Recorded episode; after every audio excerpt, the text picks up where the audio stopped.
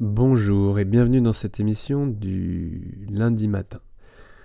Alors, nous commençons avec une image euh, un peu spéciale, une image que j'ai rarement commentée, puisque plus intéressé par le système musculaire, mais évidemment, euh, la globalité du corps est sous les muscles, les organes, sous la cage thoracique, les organes dits nobles, le cœur et les deux poumons.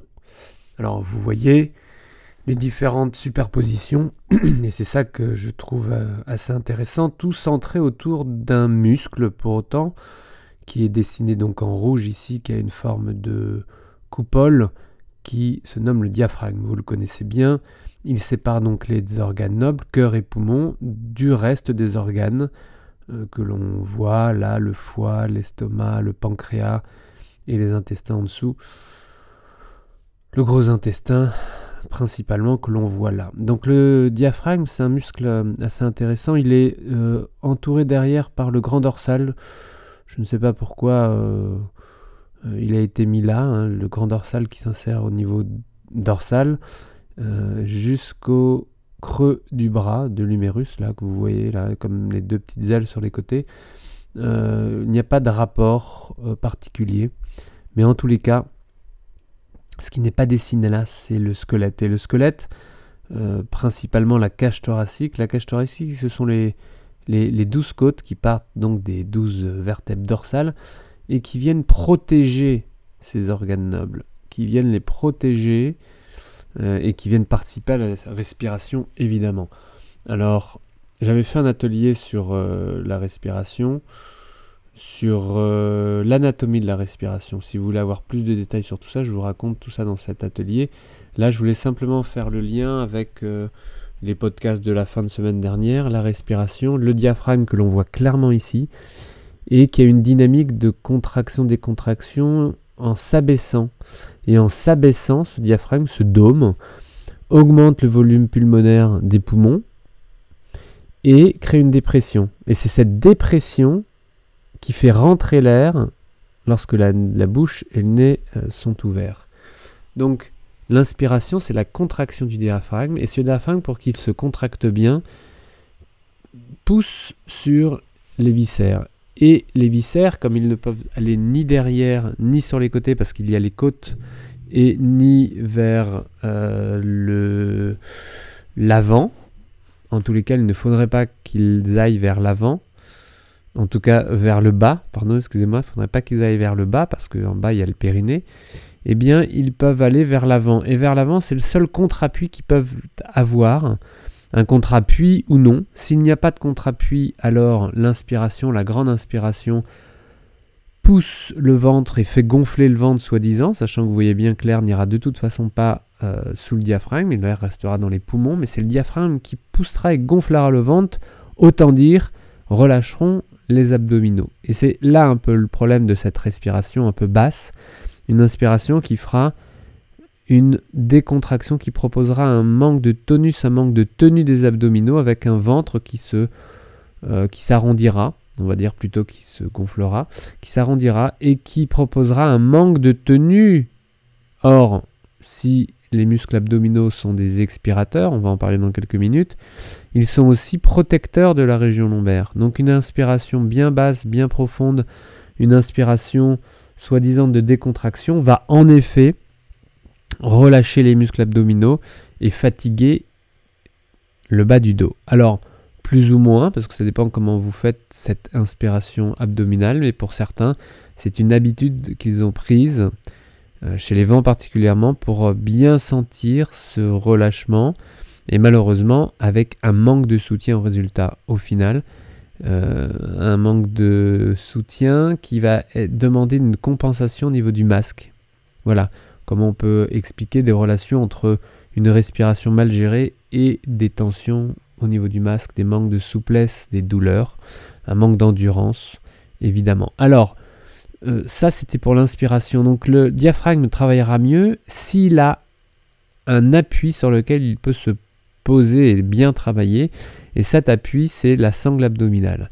Donc pendant l'inspiration, il faut garder un minimum de tonus abdominal euh, volontaire ou pas, ça dépend quel est votre degré de tonus. C'est ça la difficulté, la compréhension de ce système. C'est pour ça que je ne peux pas faire de généralité en disant tenez vos abdos lorsque vous inspirez. Tenez vos abdos dans, dans un certain cadre si vous manquez de tonus clairement. Si ça fait 20 ans que vous travaillez la décontraction du ventre, donc dans ces cas-là, je vous proposerai d'expérimenter de tenir vos muscles abdominaux lors de l'inspiration. Et vous allez voir que votre inspiration va être plus grande, plus confortable et finalement donc euh, plus fonctionnelle. Si vous êtes hyper tendu du ventre, hyper tendu en général, peut-être qu'il faudra savoir un petit peu le relâcher, mais c'est dans l'expiration donc la phase d'après qui va suivre juste derrière et qui est la phase importante pour un instrument d'avant, puisque c'est avec celle-ci que vous, que vous jouez, que tout va se jouer. C'est-à-dire, si quand bien même vous soyez, vous êtes très tonique au niveau du ventre, eh bien vous relâchez euh, cette sangle abdominale dans l'inspiration. Ok, vous avez un tonus de base qui permet ce point d'appui au diaphragme, et votre diaphragme travaille correctement. Eh bien, dans la phase d'après, l'expiration, il faut, vous devez c'est physiologique, vous ne pourrez pas faire autrement, mais si vous le faites consciemment, ça sera mieux réalisé. Mettre une tension abdominale parce que ce sont eux qui vont repousser les organes vers le haut, favoriser la remontée du diaphragme, favoriser la remontée du diaphragme, mais ce diaphragme va travailler en résistance pour gérer, parce que c'est ce rapport-là, gérer le débit d'air, un rapport entre ce diaphragme qui est antagoniste des muscles abdominaux, c'est-à-dire qui travaille dans la même, euh, on va dire, dynamique, mais dans des directions opposées. Les abdominaux font remonter les viscères, le diaphragme abaisse les viscères, si on prend comme référence ces viscères que l'on voit là l'image. Et c'est pour ça que j'ai voulu le montrer avec cette image de viscères là qui sont euh, clairement dessinés et que vous pouvez euh, et vous pouvez comprendre le rôle. Et du coup, du coup, cette respiration claire entre agoniste et antagoniste, entre diaphragme et, abdominaux, permet un massage des muscles, euh, des organes, pardon, des organes et principalement des intestins, ce qui favorise un bon transit. Ça, c'est un détail, mais pour certains, c'est peut-être pas un détail. Cette tonus abdominal permet une belle protection, un bon maintien de la colonne, une bonne protection de la région lombaire qui ne vont pas travailler, ces muscles ne vont pas travailler euh, autant et seuls, parce qu'en réalité, la dynamique de toute cette région abdominale, c'est aussi bien les paravertébraux lombaires que les muscles abdominaux, que finalement, pourquoi pas les muscles inférieurs du bassin en relation avec les jambes, les quadriceps, les ischios, les fessiers évidemment derrière, et le plancher pelvien qui est vraiment tout ce plancher inférieur du bassin, périnée, les sphincters. Voilà. Donc, une belle image euh, sur laquelle on pourrait dire encore beaucoup de, beaucoup de choses, même s'il n'y a pas de squelette sur cette image, et c'est assez intéressant d'avoir enlevé le squelette, si ce n'est les deux omoplates, les deux humérus que l'on voit en fond derrière. Et comme vous le savez, Ota a un rôle à jouer fonctionnel. Et je vais vous rajouter une petite couche musculaire, c'est que les muscles antérieurs de ces omoplates, que l'on ne voit pas ici, qui permettent de plaquer les omoplates contre la cage thoracique, travaillent en synergie avec les muscles obliques.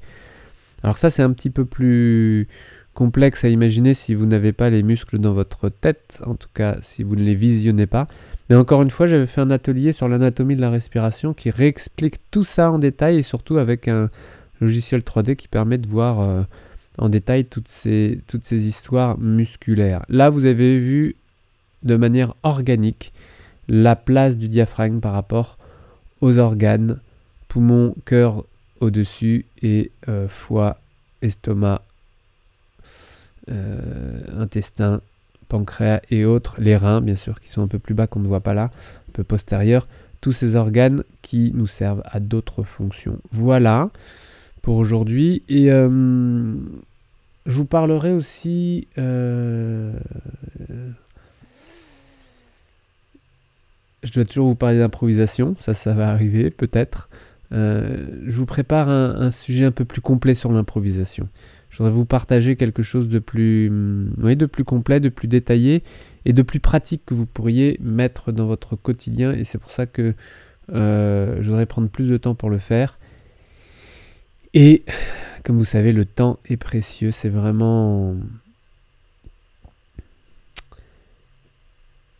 euh, un luxe. Voilà, un luxe, c'est le mot, que d'arriver à prendre son temps aujourd'hui où tout va vite. Alors, je vous propose vraiment, vous, les musiciens, entre autres, vous avez euh, cette capacité de le prendre ce temps. Alors, prenez-le, ne courez pas après et profitez-en pour ressentir. Ressentir plutôt que de trottiner dans la tête. Ressentez, jouez avec vos mains, jouez avec votre corps, jouez. Et je vous souhaite une belle journée. À demain, ciao.